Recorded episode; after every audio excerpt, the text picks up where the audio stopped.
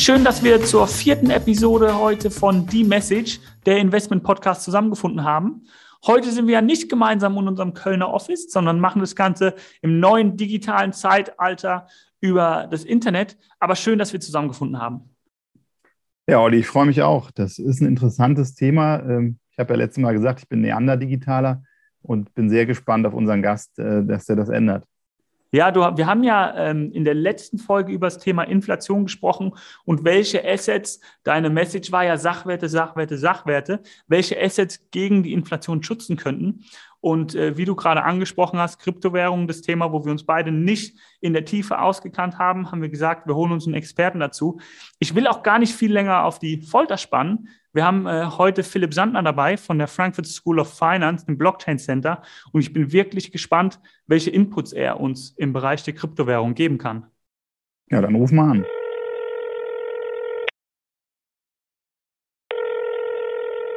Hi Philipp, danke, dass du dir die Zeit genommen hast, um mit uns das Thema der Kryptowährung etwas näher zu beleuchten.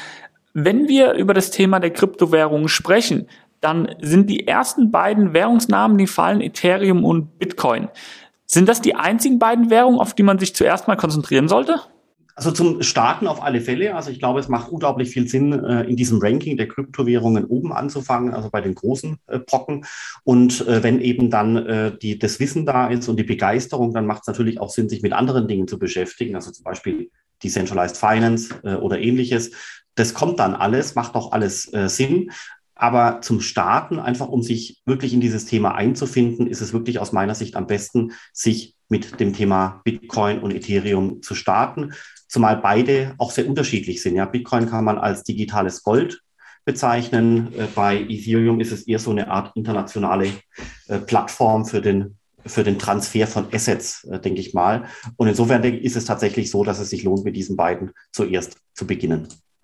Ja, interessant. Wenn man jetzt einen Experten nimmt wie dich, Philipp, wie ist dein Portfolio aufgestellt? Also wie viel Prozent deines Vermögens sind in, in Cryptocurrencies und wie viel davon ist Bitcoin, dass man mal so eine Idee hat? Ähm, ach ja, also mein gut, äh, äh hab, ich habe da ein ganz normales, in Anführungszeichen, äh, Portfolio. Also ähm, ich glaube sehr stark an Bitcoin und an Ethereum. Ich habe äh, in der Vergangenheit auch hier und da mal ähm, ICO-Tokens äh, gekauft und äh, so weiter und so fort. Hat aber alles ehrlich gesagt nicht funktioniert. Am Ende des Tages bin ich deswegen äh, zurückgekommen zu Bitcoin und zu Ethereum. Beides macht Sinn, beides hat eine Upside, beides ist technisch äh, stabil, beides hat einen großen Footprint beziehungsweise eben ein gewisses Ökosystem erreicht. Und äh, deswegen denke ich mal, kann man auch, wenn man sich mit Bitcoin und Ethereum beschäftigt und sonst gar nichts, auch relativ ruhig schlafen, ähm, einfach weil man, weil man dann auch wegkommt von diesem ganzen äh, Gezocke und äh, hier und da und den ganzen Tag lesen und Tweets und Telegram anschauen, auf der Suche nach dem nächsten tollen Supercoin. Also ähm, kann man alles machen, kostet viel, viel, viel Zeit. Äh, die Chancen sind riesengroß, das, die Risiken sind aber eben genauso groß. Und deswegen bin ich, wenn man so will, eigentlich ein, eher ein konservativer Verfechter von Kryptowährung, wenn man das so sagen kann. Und wenn man das Gesamtportfolio nimmt, wie viel ist in deinem Portfolio dann in diesem Crypto-Space, neben vielleicht Aktien, Immobilien, Anleihen oder sonst was? Och, weiß ich nicht, schwierig zu sagen, schon lange nicht mehr reingeschaut. 20 Prozent, weiß ich nicht. Okay. Also das ist dann schon eher eine höhere Allokation. Gestern kam der Campen. Ach, weiß ich äh, nicht. Also wer daran glaubt, der müsste ja 50 Prozent oder, oder mehr äh, investieren. Also äh, ich bin, bin, mir nicht, bin mir nicht, immer nicht sicher, ob 20 Prozent viel oder wenig sind. In Zeiten ja. Inflation, darüber wollen wir ja sprechen, ist es ja vor allem wichtig, dass man eigentlich keinen Euro mehr auf dem Konto hat. Äh, ja. Dass also die Cashquote äh, null ist oder sogar negativ. Das sind die Immobilienkredite. Ähm, deswegen ist es, glaube ich, ähm, ist immer die Frage, wo das größere Risiko ist. Ich bin mir immer gar nicht so sicher, ob jetzt der Bitcoin das größere Risiko ist oder der Euro. Wo wir über das Thema Allokation sprechen. Ich habe äh, letztens einen Beitrag gelesen ähm, zum Thema Allokation im Multi-Asset-Portfolio von Kryptowährung. Und dort stand, dass wenn man im Gesamtportfolio einen äh, mittleren einstelligen Prozentanteil an Kryptowährung hält, die Renditechancen immens steigen, bei aber fast gleichbleibendem Risiko. Habt auch ihr da Studien zu gemacht, Philipp? Ja, bei mir im, im Team gibt es den Robert Richter, der hat äh, das wirklich, also alles tagelang, wochenlang, monatelang rumgedreht. Äh, das ist eben eine sehr statische Betrachtungsweise, den Bitcoin auf diese Weise ins Portfolio zu mischen. Und genau so ist es. Äh, die Chancen gehen hier hoch. Ähm, wenn man es mathematisch dann betrachtet, geht die Sharp Ratio hoch ohne nennenswertes Risiko und die ganzen Portfoliometriken, also quasi wirklich das Aggregat des Portfolios, ist dann besser aufgestellt. Aber es lohnt sich eben schon auch wirklich fundamental einzugreifen und äh, sich einfach äh, mit dem Wesen des Geldes zu beschäftigen. Ähm, es ist ja nicht der Bitcoin, der inflationiert, sondern es ist der Euro, der inflationiert. Das gleiche gilt für den Schweizer Franken, den kanadischen Dollar, den amerikanischen Dollar und so weiter und so fort. Deswegen muss man ähm, nicht nur aus meiner Sicht äh, das Mikroskop eines Portfolios äh, optimieren, sondern eigentlich ein paar ganz, ganz, ganz große Makrofragen ähm, stellen und zumindest versuchen zu verstehen. Kann man sich auch äh, täuschen, da gibt es unterschiedliche Aus Auslegungen.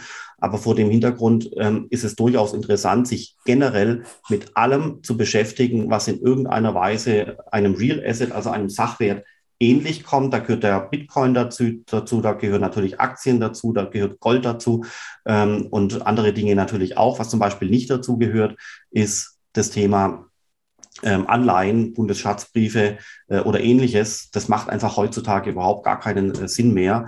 Und äh, deswegen ist eigentlich aus meiner Sicht eine ganz, ganz, ganz spannende Frage, wenn ich die zurückstellen darf, wie viel Prozent eines Portfolios man in exakt solchen Sachwerten halten sollte. Also jetzt von Bitcoin zu Gold über Immobilien und Aktien und so weiter und so fort. Wahrscheinlich 100 Prozent, oder? Oder vielleicht noch extremer 130 Prozent für den Fall, äh, dass ich zum Beispiel Immobilienkredit äh, laufen habe. Ja, in Zeiten von Inflation ist das keine schlechte Strategie. Ja, also ich saß, also ich saß, das ist ja sehr absurd, was momentan passiert. In einer, in der alten Welt, in der wir aufgewachsen sind, 1990 und so weiter und so fort, war der Zinssatz bei, keine Ahnung, 5, 6, 7 Prozent und die Inflation bei 3, 4, 5 äh, Prozent. Äh, aber es war eben ein Gleichlauf von beiden Parametern, also Inflation und ähm, Zinssatz. Und in so einer Welt macht es unter Umständen eben nicht so viel Sinn, Schulden zu haben, weil man eben diese Schulden sehr, sehr, sehr teuer einkauft und natürlich auch zurückbezahlen muss. Also das sind, wenn Sie so wollen, Schulden gleich Schulden. Wir wollten ja du sprechen. Also Schulden sind Schulden. Punkt.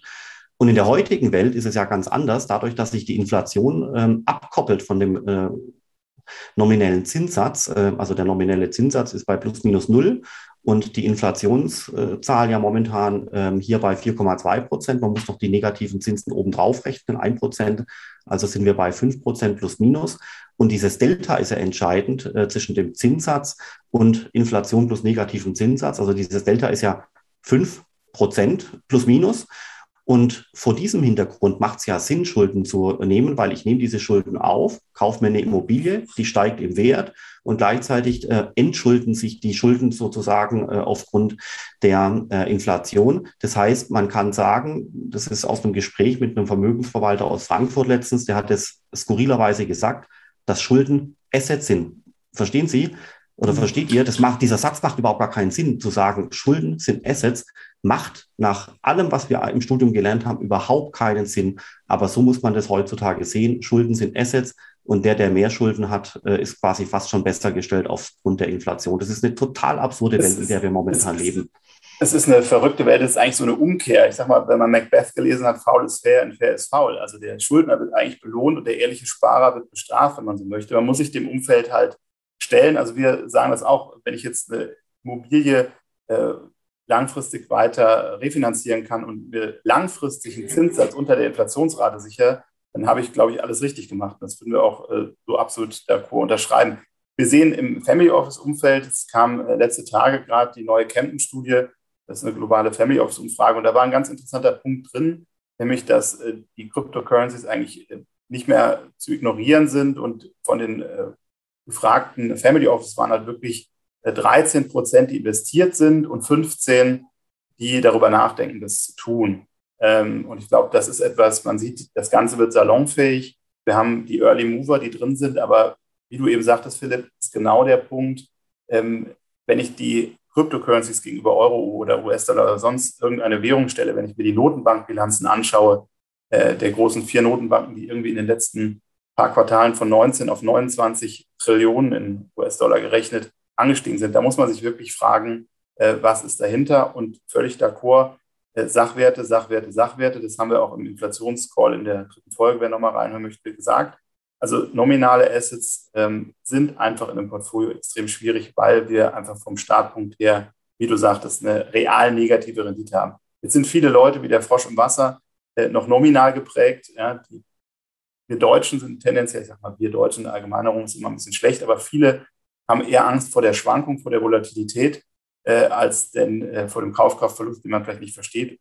Was auch kein Wunder ist, wenn wir seit Anfang der 90er gucken, hatten wir ein stabiles Umfeld, was es so sicherlich selten gab, mit vielleicht maximal 2% Inflation. Das heißt, wir hatten eine sehr klare, planbare äh, Umgebung, die sich nun wirklich verändert. Also würde ich zu 100 Prozent zustimmen ähm, und deswegen ja einverstanden. Viele Leute sind so wie genau wie du sagst äh, nominell äh, geprägt, aber letztendlich äh, es ist alles, also alle, alle Fakten liegen auf dem Tisch, alles steht im Internet, es ist quasi getextet in vielen, vielen, vielen Artikeln, es ist quasi gecodet in vielen, vielen YouTube-Videos und Podcasts. Also am Ende des Tages muss man sich einfach damit wirklich beschäftigen. Und da gibt es halt diesen wirklich ganz entscheidenden Unterschied zwischen Wissen und Verstehen. Das ist nicht von mir, sondern das hat der Autor Anders Anzett, äh, heißt er, glaube ich, gesagt, äh, schlauer Typ. Und er hat gesagt, äh, es gibt Leute, die wissen sehr viel und ähm, Entscheidend ist aber vor allem das, was die Leute verstehen. Und aus dem Wissen wird verstehen, aber ganz viele Leute bleiben eben bei diesem Wissen stecken und verstehen es am Ende des Tages nicht, weil sie sich einfach nicht die Energie aufbringen möchten und auch die Zeit aufbringen möchten, sich wirklich intensiv mit dem Thema X zu beschäftigen, sodass sie das Thema letztendlich verinnerlichen. Und wer das Thema und die gesamte Gemengelage momentan verinnerlicht, der kommt genau zu dem, was wir vorher gesagt haben. Schulden sind eben leider gut. Sparen ist äh, nicht gut, Sachwerte sind gut und Bundesschatzbriefe, Anleihen und so weiter äh, sind eben genauso nicht gut. Das ist eigentlich genau die umgekehrte Welt, wie wir sie in den 80ern und in den 90ern hatten. Ich selber bin ja aufgewachsen im Schwabenland, da im Rems-Murr-Kreis, falls es jemand kennt.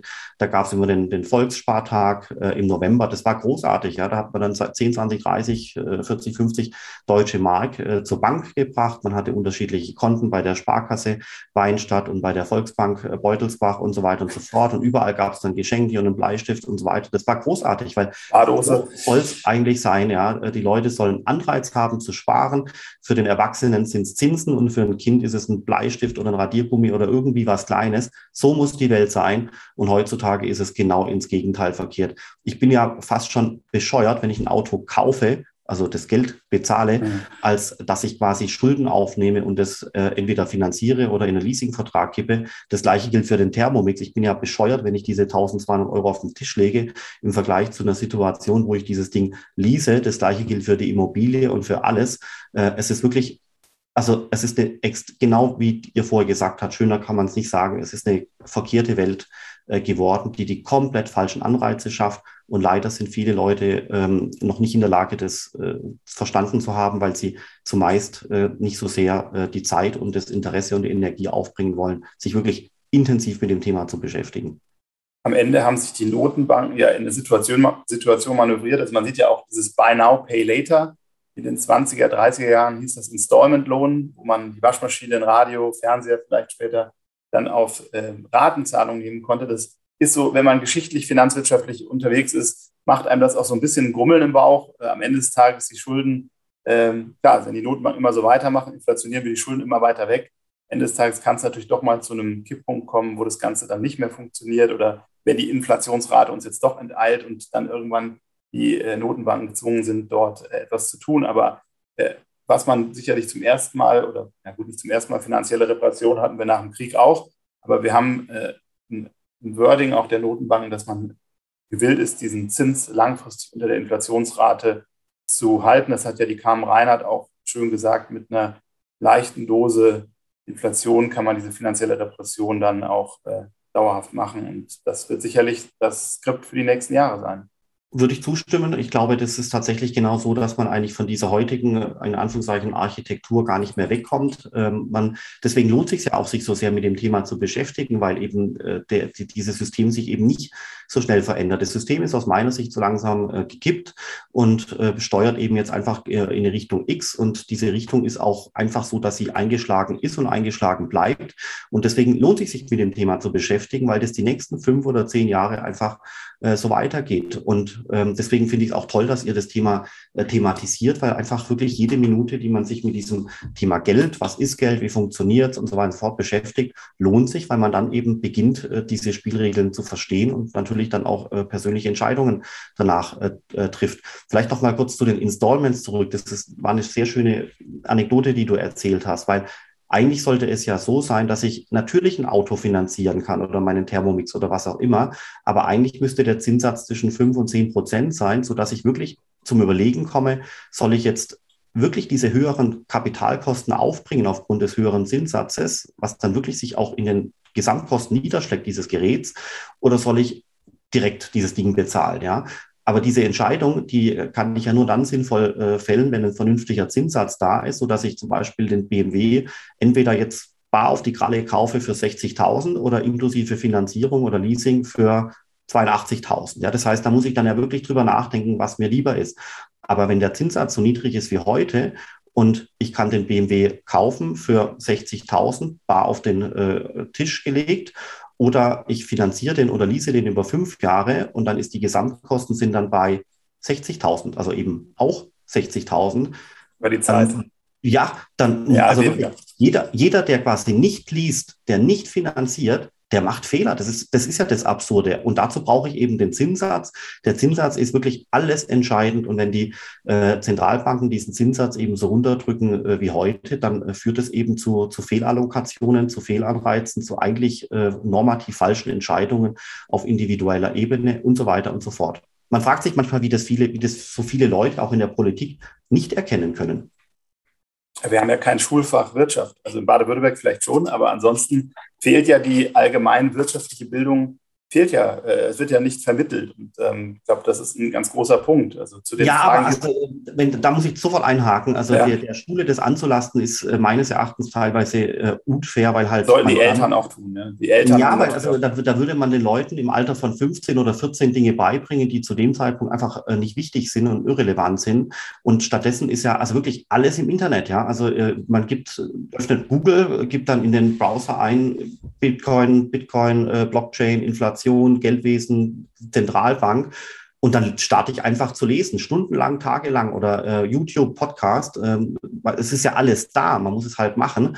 Und äh, deswegen, deswegen ist es eigentlich eher so ein bisschen dies, das persönliche Interesse, äh, was, was manchmal fehlt und möglicherweise auch die Zeit, äh, die teilweise fehlt, sich da einzuarbeiten, weil es natürlich auch eine sehr sperrige und mühsame Materie ist. Aber es lohnt sich.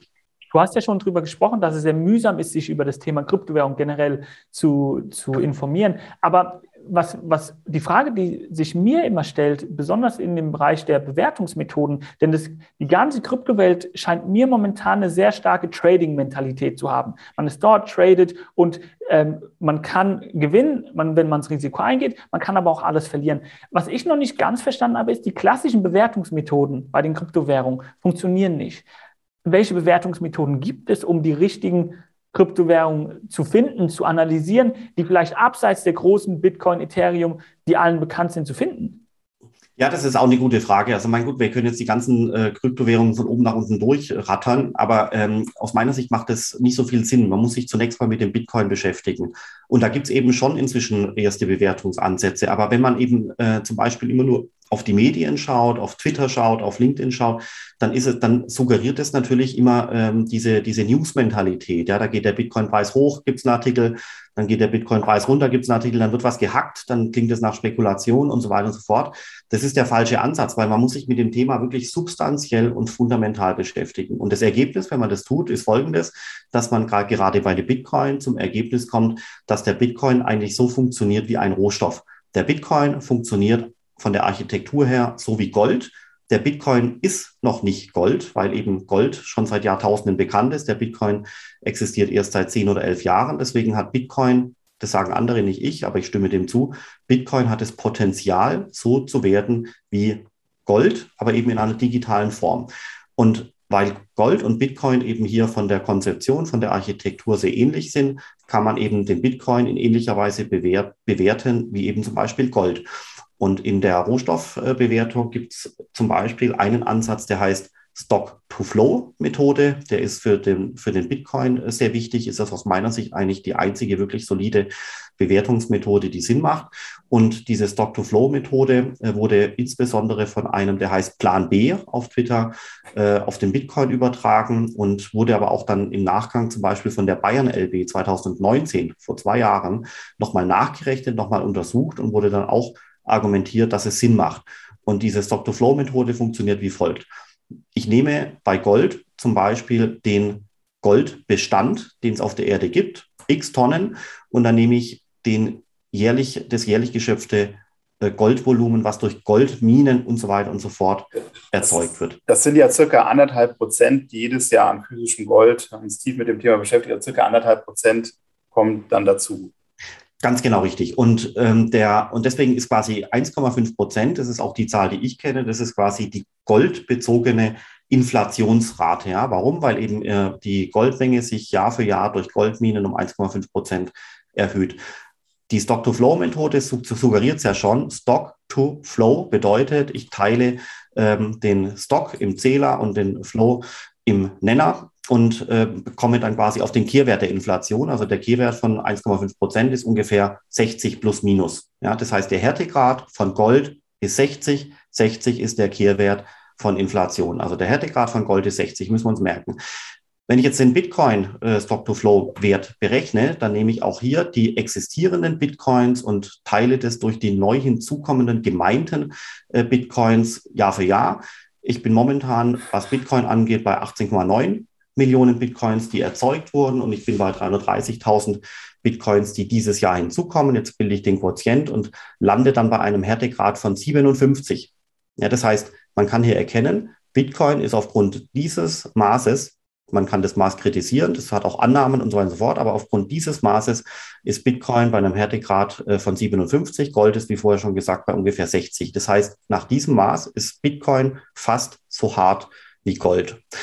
Wenn ich jetzt, ähm, und jetzt muss man ein paar Annahmen treffen, jetzt wird es auch ein bisschen flapsig, aber es funktioniert trotzdem äh, ganz gut, auch hier auf der Audiospur.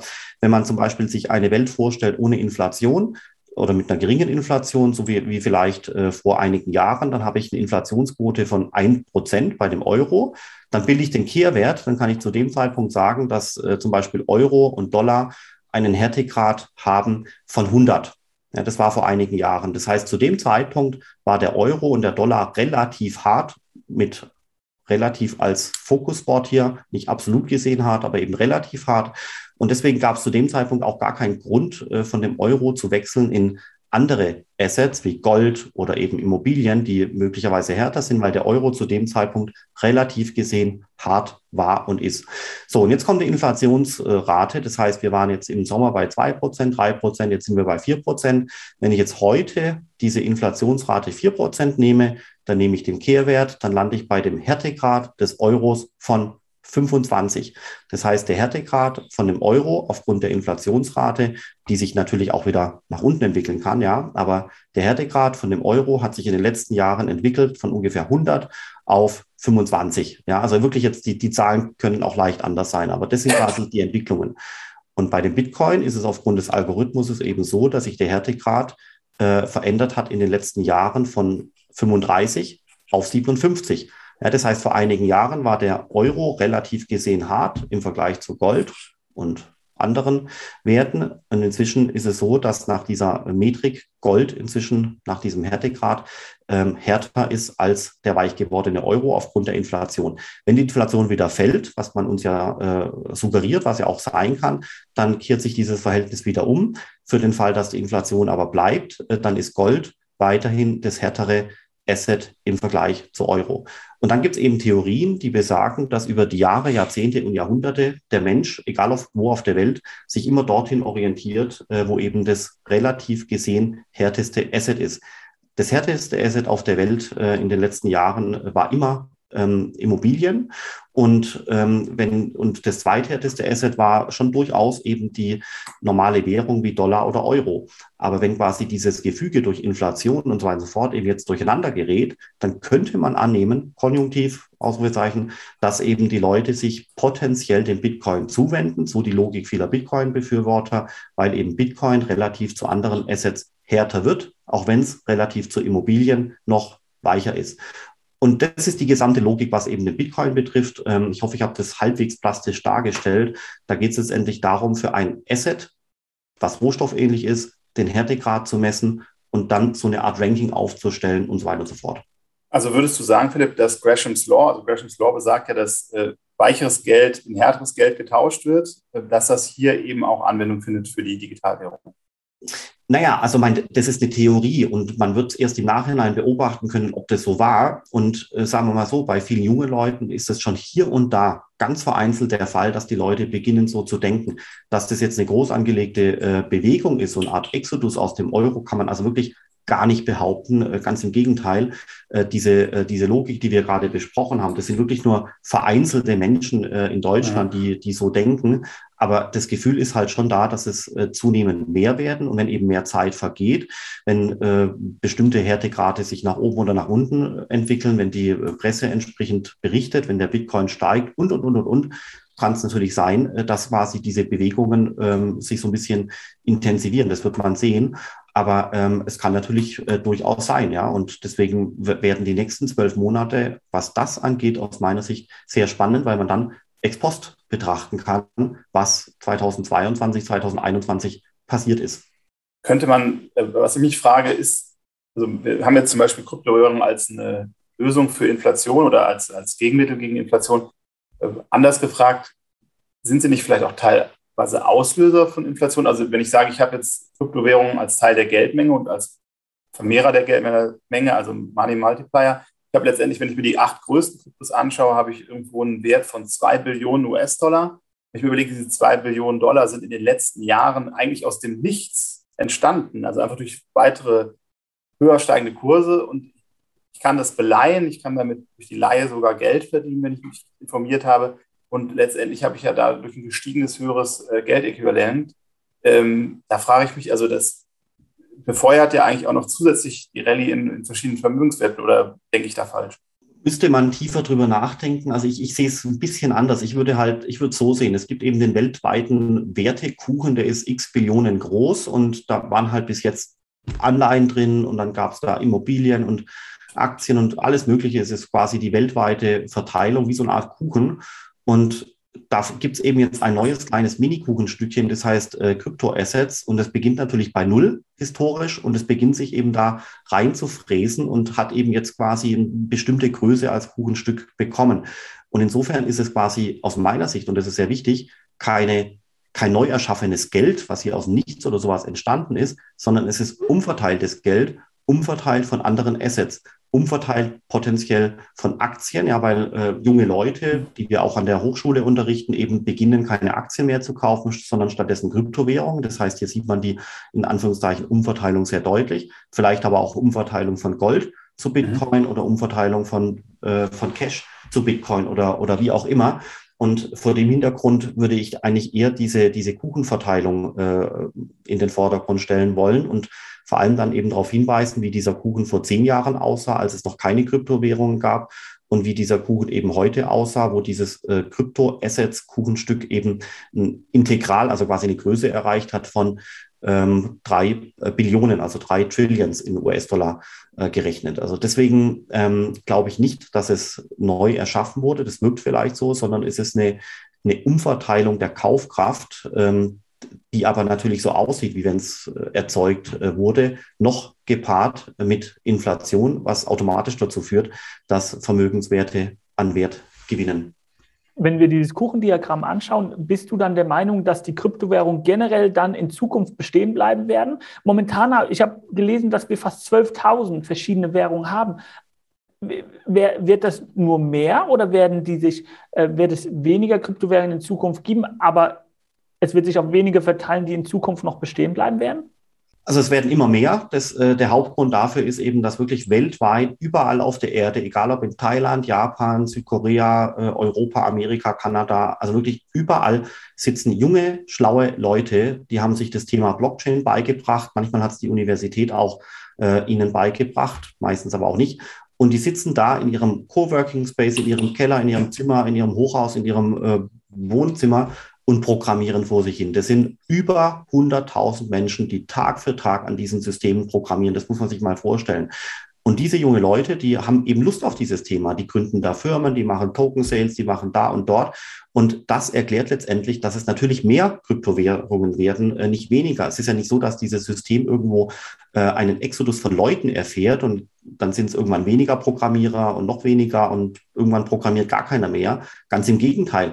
Ähm, die Banken und Börsen und auch die Asset Manager, teilweise auch die Industriekonzerne und die Behörden, die sehen ja einen Nettoabfluss von Menschen in das Krypto-Ökosystem. Ja, da gibt es Leute, die kündigen bei einer Bank, weil die Leute merken, sie können in einem Krypto-Ökosystem ein Startup gründen. Ja, zack ist das Krypto-Ökosystem eine Person größer geworden und das existierende Ökosystem eine Person kleiner. Das passiert ja nicht nur hier in Deutschland punktuell, sondern wirklich überall auf der Welt. TO München bildet momentan ungefähr 300 Ethereums, die Kryptowährung, 300 Ethereum-Entwickler äh, aus, Jahr für Jahr. TU Darmstadt nochmal 200, Jahr für Jahr. Das heißt, äh, das sind jetzt zwei Hochschulen. Wie viel gibt es weltweit? Hunderte. Und insofern kann man schon sagen, dass diese Ökosysteme einfach wachsen. Die Leute sind ja nicht untätig, sondern die sitzen am, an der Tastatur und programmieren. Deswegen werden es immer mehr äh, Kryptowährungen. Das ist ein wachsendes Ökosystem.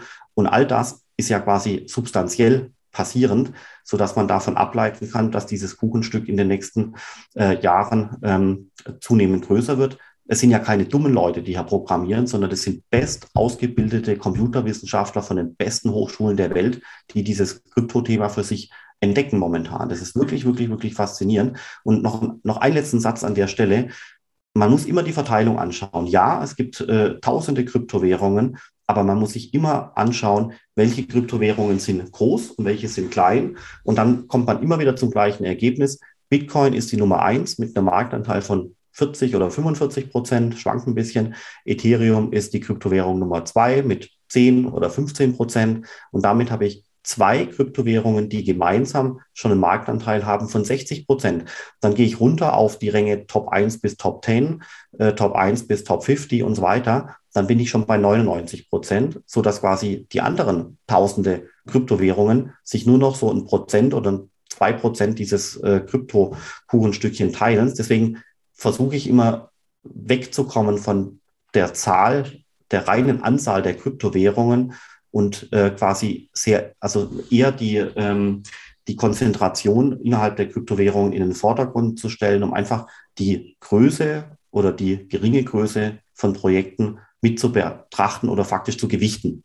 Also die Größe ist dann schon auch ein Schutz irgendwo vor, vor Betrug, sag ich mal. Wir haben jetzt, passt gerade einfach so, Squid Game ist ja in aller, in allen Zeitungen, diese Netflix-Serie, und da hat ja auch irgendeiner eine Squid, Squid äh, Game Cryptocurrency gemacht, die irgendwie fast 300.000 Prozent gestiegen ist und dann in sich zusammengefallen ist. Also dein Rat auch hier äh, auf das Bewährte zu schauen. Aber wie kann ich äh, unterscheiden, ist irgendwas Fraud oder ist irgendwas äh, wirklich valide? Gibt es da irgendwie einen Tipp?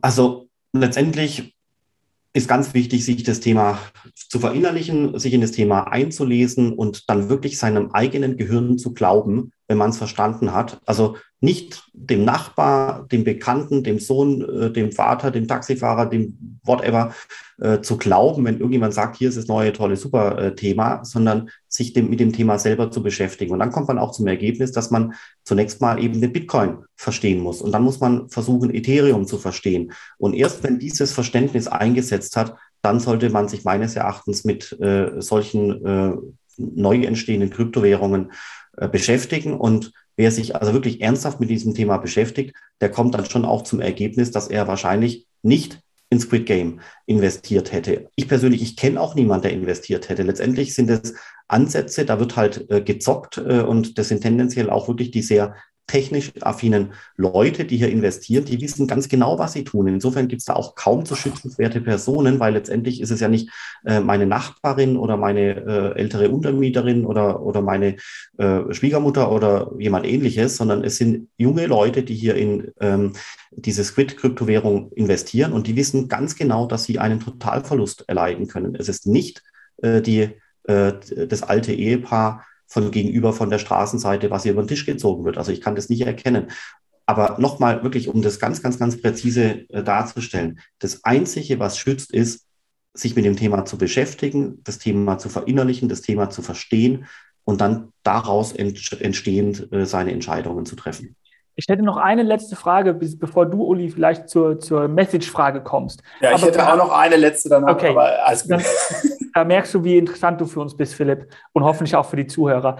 Ähm, meine Frage ist, wir, wir lesen sehr häufig über die Kryptomillionäre, Kryptomilliardäre, die 2012 bereits investiert haben und äh, einen Haufen an Geld verdient haben. Ähm, und gleichzeitig hören wir jetzt von dir, was für ein Wachstum bevorsteht durch die Ausbildung der Studenten an den verschiedenen Universitäten und so weiter. Ist dann jetzt immer noch ein sehr guter Zeitpunkt oder gerade jetzt der richtige Zeitpunkt auch für professionelle Investoren, sich zum ersten Mal mit dem Thema zu beschäftigen und zweitens auch zu investieren?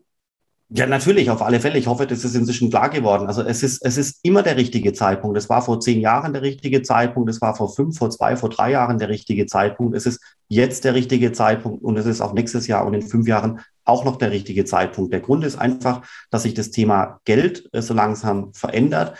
Der Grund ist, dass das Thema Krypto, Blockchain beginnt zu wachsen und das, das wächst die nächsten 10 oder 15 Jahre aufgrund des Personals, was diese ganzen äh, Startups und Unternehmen ansieht. Ich habe jetzt mit einer kleinen Frankfurter Bank gesprochen, das ist aber die einzige dieses Ausmaßes. Die suchen 30 Krypto-Experten, die sie einstellen wollen. Das machen die ja nicht zum Spaß, sondern die sehen hier eine Chance, die sehen, dass das wächst. Und wenn die jetzt heute beginnen, 30 Leute einzustellen, dann geht es ja über die nächsten Jahre äh, so weiter, weil diese Leute werden ja sowieso erst produktiv in ein paar Monaten und so weiter und so fort. Was ich sagen will, ist, das Thema wächst Stand heute, das wächst letztes Jahr, das wächst nächstes Jahr. Und insofern ist es für die, also in den jetzt 2021 bis 2030, egal wann man startet, es ist immer der richtige Zeitpunkt. Aber wenn dem so ist, dann ist es natürlich logischer und auch für einen selbst wahrscheinlich profitabler, wenn ich mich heute mit dem Thema beschäftige und nicht erst am 31.12.2030. Also die Frage ist, ähm, wir haben jetzt äh, China, die jetzt die, digitalen UN ähm, gelauncht hat, also die Staaten und Regierungen haben natürlich ein Interesse am Geldmonopol. Gibt es da nicht die Gefahr, dass irgendwann regulatorisch ein Eingriff kommt, dass einfach, es gibt ja vielleicht auch Länder, die den Einsatz von Bitcoin verbieten, dass man da irgendwann analog zu den 30er Jahren, wo wir ein Goldverbot hatten, äh, dass wir dort eine, eine regulatorische Gefahr sehen? Mm, also ja, schon. Ähm, die Gefahr gibt es natürlich immer, aber man muss natürlich hier auch anerkennen, in welchem Regime wir momentan leben. Und ja, wir wissen jetzt auch, dass in China das ganze Thema verboten wurde, also das Thema Kryptowährungen. Aber man muss auch anerkennen, dass China das einzige Land ist auf der Welt, was quasi top-down Entscheidungen erzeugen kann, die dann auch wirklich bis auf die unterste Ebene in Windeseile umgesetzt äh, werden. Man muss hier auch anerkennen, dass China ein anderes politisches äh, Wesen hat, eine andere politische Philosophie. Und man muss anerkennen, dass China wahrscheinlich das einzige Land ist auf der Erde, was das eigene Internet äh, derart aufgesetzt hat, dass es quasi ein, unter, ein eigenes Unternetzwerk ist, wo ich quasi an der Grenze äh, des öffentlichen Internet, wie wir es kennen, abschalten kann. Ja, also weitestgehend zumindest ja, gibt VPN-Knoten und alles Mögliche. Aber China ist quasi äh, wirklich ein Land, äh, was hier anders tickt. Und China hat deswegen auch, was meine Meinung, die, das ist das einzige Land, was in der Lage ist, Kryptowährungen wirklich effektiv zu verbieten, weil China eben im gleichen Zuge das Internet ähm, äh, vom ähm, öffentlichen weltweiten Internet in Anführungszeichen abschalten oder abstöpseln kann, ja, oder abgrenzen kann. Hier in Europa, das gleiche gilt natürlich auch für Amerika und andere Länder, ist es so, dass das Internet öffentlich ist, dass es quasi äh, hier keine wesentlichen Internetaktivitäten zensiert äh, werden. Das ist auch der Erfolg von Unternehmen in Amerika, die auf diese, dieses offene Internet aufsetzen. Und gemäß diesem offenen Internet ist es faktisch unmöglich, Kryptowährungen abzuschalten, weil ich muss das Internet abschalten, um den Bitcoin abzuschalten. Aber ich kann das Internet nicht abschalten, Damit kann ich den Bitcoin nicht abschalten. Das hat zur Konsequenz, dass der Bitcoin einfach da ist und weiterläuft. Das gleiche gilt für Ethereum und für andere dezentrale Protokolle. Die sind da, die laufen weiter und es gibt keine Möglichkeit, diese Netzwerke abzuschalten, es sei denn, ich schalte das Internet ab. Damit gibt es aber eben keine Möglichkeit. Und das haben Gott sei Dank äh, die Behörden und auch der Staat und der Regulator in Europa und in Amerika inzwischen verstanden. Und deswegen kann man hierzulande äh, aufgrund eben einer anderen Philosoph politischen Philosophie äh, auch ableiten, dass eben hier die Mitarbeiter von Regulatoren sagen, man kann oder wir erkennen an, dass wir diese dezentralen Protokolle nicht abschalten können. Deswegen müssen wir damit umgehen. Wenn unsere Bürger äh, diese äh, Kryptoassets äh, haben und besitzen wollen, müssen wir eben schauen, dass das in einer zulässigen Weise geschieht. Das heißt, wir müssen Geldwäsche, Kriminalitätsfinanzierung und Steuerbetrug äh, unterbinden. Aber ansonsten äh, dürfen die Leute mit Kryptowährungen grundsätzlich hantieren. So funktioniert es hier in Europa und in Amerika und anderswo. Das sind also wirklich ganz, ganz, ganz andere Ansätze, als wie eben China äh, politisch funktioniert. Und damit kann ich es auch vielleicht ganz kurz machen. Das Thema Verbot von Kryptowährungen stand in Europa und auch in Berlin bei der Bundesregierung nie auf der Agenda. Und es steht auch Stand heute weiterhin nicht auf der Agenda. Würde es auf der Agenda äh, stehen können in Zukunft? Ja, klar, theoretisch schon. Aber Fakt ist trotzdem, man kann es nicht unterbinden. Der Staat muss sich damit abfinden, dass er äh, dieses Thema im gewissen Grad äh, geschehen lassen muss. Und das klingt jetzt so ein bisschen als Not, ist aber gar nicht so gemeint, weil eben die Kryptowährungen auch unglaubliche Nutzen ähm, Kategorien erzeugen. Das wäre jetzt nochmal ein ganz eigener Podcast. Äh, siehe zum Beispiel weltweite Transfers äh, bei geringen Transaktionskosten, wesentlich effizientere Prozesse. Dann äh, das Thema Financial Inclusion, das deutet sich jetzt in El Salvador an, dass quasi Leute an ein rudimentäres Finanzsystem angebunden werden. Ähm, in El Salvador ist es ja jetzt seit kurzem so, dass inzwischen mehr Menschen in El Salvador ein Bitcoin-Wallet haben als ein normales Konto. Das muss man sich mal auf der Zunge zergehen lassen. Mehr Menschen in El Salvador haben inzwischen ein Bitcoin-Wallet und könnten das bedienen, wenn sie wollten, als dass Menschen dort ein offizielles Bankkonto haben. Das muss man sich wirklich mal muss man wirklich verinnerlichen und verstehen. Und da kann man erkennen, also das sind Entwicklungen, das kann ein Staat wie hier in Europa oder anderswo, das kann man nicht abschalten, nicht unterbinden. Ganz im Gegenteil, man muss den Nutzen identifizieren und dann eben überlegen, wie kann ich das Nützliche aus diesen Netzwerken so kanalisieren, dass es den Menschen zugutekommt.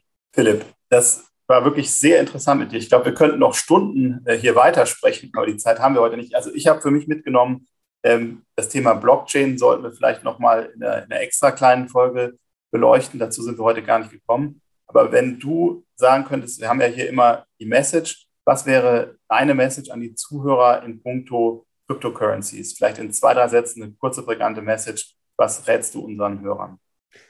Also dadurch, dass das Thema eben jetzt da ist und auch schon einen Track Record hat seit zehn Jahren und dadurch, dass es äh, mit sehr, sehr, sehr hoher Wahrscheinlichkeit eben auch da bleibt, weil es nicht abgeschaltet werden kann, lohnt sich sich mit dem Thema zu beschäftigen. Und ich kenne auch äh, wirklich einige Leute in dem Krypto-Ökosystem, auch viele Kollegen und auch äh, Studenten, die sich mit dem Thema ähm, äh, beschäftigen und so weiter und so fort. Und allesamt ist quasi immer wieder zu hören, hätte ich mich doch mal früher mit dem Thema beschäftigt. Ja, es ist sowieso da und es bleibt auch da und es kommt auch, ja. Also warum nicht heute loslegen, Internet anschalten, Browser öffnen, Blockchain eingeben, Enter-Taste drücken und äh, loslegen oder YouTube-Videos anschauen oder whatever. Das Thema ist da, es kommt und es lohnt sich, sich mit dem Thema zu beschäftigen. Und deswegen besser heute als morgen und besser heute als in fünf Jahren.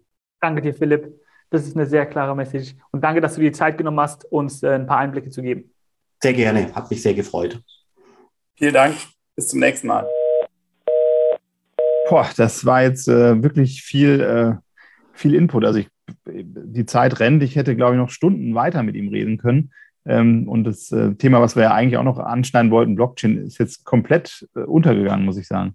Ich denke, wir werden auf sein Angebot zurückkommen. Also er hat uns ja angeboten, dass wir nochmal eine gesonderte Folge über das Thema Blockchain machen. Ich glaube, darauf werden wir zurückgreifen, denn äh, nochmal eine zweite Thematik, die äh, wirklich, wirklich spannend ist. Und selbst beim Thema Kryptowährung haben wir ja wirklich nur an der Oberfläche gekratzt.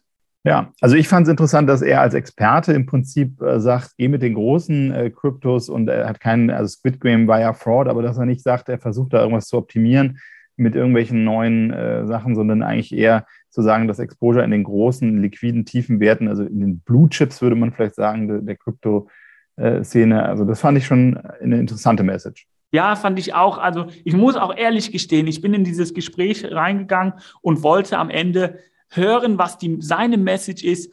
Wird es eine eigene Asset-Klasse und werden Kryptos bestehen bleiben? Aber die Frage stellt sich jetzt für mich am Ende nicht mehr. Es eigentlich, Kryptowährungen werden bestehen bleiben. Die Frage ist nur, passt es in die Asset Allocation eines jeden Investors?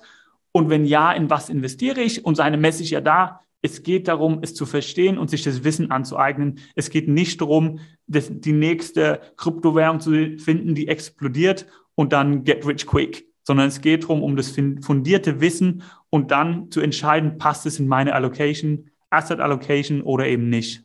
Für mich die interessanteste Message war im Prinzip, und das, da bleibe ich bei, ist natürlich zu großes zu ignorieren, ob man das dann machen möchte oder nicht, muss jeder sicherlich selber entscheiden. Aber ein Punkt, äh, den ich auch schon mal zu einem Kunden gesagt habe, äh, letztendlich Papierwährung oder die, den Euro-Dollar kann man auch äh, beliebig drucken. Das heißt, ähm, am Ende des Tages ist es vielleicht auch eine Glaubensfrage äh, und ähm, in ein, ein, begrenztes Angebot äh, von einer Kryptowährung zu glauben, fällt vielleicht dem einen oder anderen auch leichter als in eine Papierwährung. Wir danken euch auf jeden Fall fürs Zuhören. Vielen Dank, dass ihr dabei wart. Wir freuen uns schon auf die nächste Message und ähm, schaltet gern ein bei Die Message, der Investment Podcast.